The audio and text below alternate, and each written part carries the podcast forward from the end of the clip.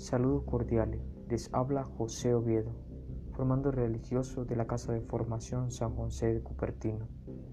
A continuación les estaré hablando acerca de la Biblia católica, cuántos libros tiene, libros que la componen y la clasificación.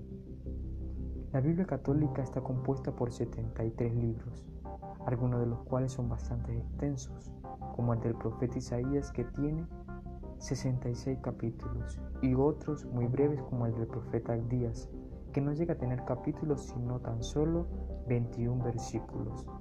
El más corto de todos sus escritos es la tercera carta de San Juan, con apenas 13 versículos. La Biblia está compuesta por dos grandes partes, el Antiguo Testamento y el Nuevo Testamento. El tema principal del Antiguo Testamento es la alianza de Dios con el pueblo de Israel y su transcurso en su historia.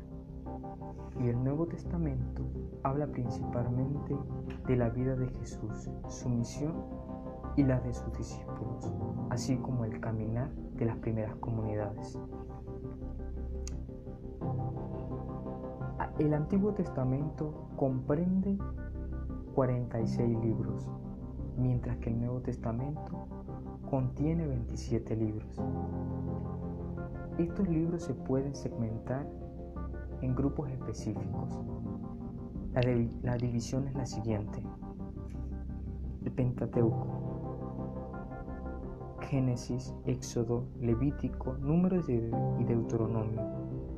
Libros históricos.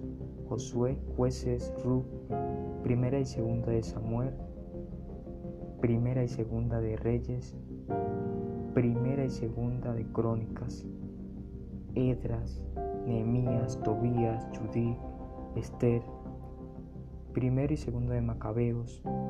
Luego están lo que son los libros poéticos y sapiensales, Jacob, Salmos, Proverbios, Eclesiastés, Cantar de los Cantares, Sabiduría eclesiásticos. Más adelante están lo que son los libros proféticos, en los cuales encontramos a Isaías, Jeremías, Lamentaciones, Barú, Ezequiel, Daniel, Oseas, Joel, Amós, Abdías, Jonás, Miquea, Nahum, Abacú, Sofonías, Ageo, Zacarías y Malaquías. Estos componen lo que son el Antiguo Testamento el Nuevo Testamento nos encontramos con, los evangelios. Eh, estamos con Mateo, Marcos, Lucas y Juan. Más adelante están los hechos de los apóstoles. Luego serían lo que son las cartas. encontramos con las cartas de Primera y Segunda de Corintios, Gálatas, Efesios, Filipenses, Colosenses, Primera y Segunda de Tesalonicenses, Luego tenemos la primera y segunda de Timoteo, Tito, Filemón, Hebreos, Santiago, primera y segunda de Pedro. Luego tenemos primera, segunda y tercera de Juan, Judas y Apocalipsis.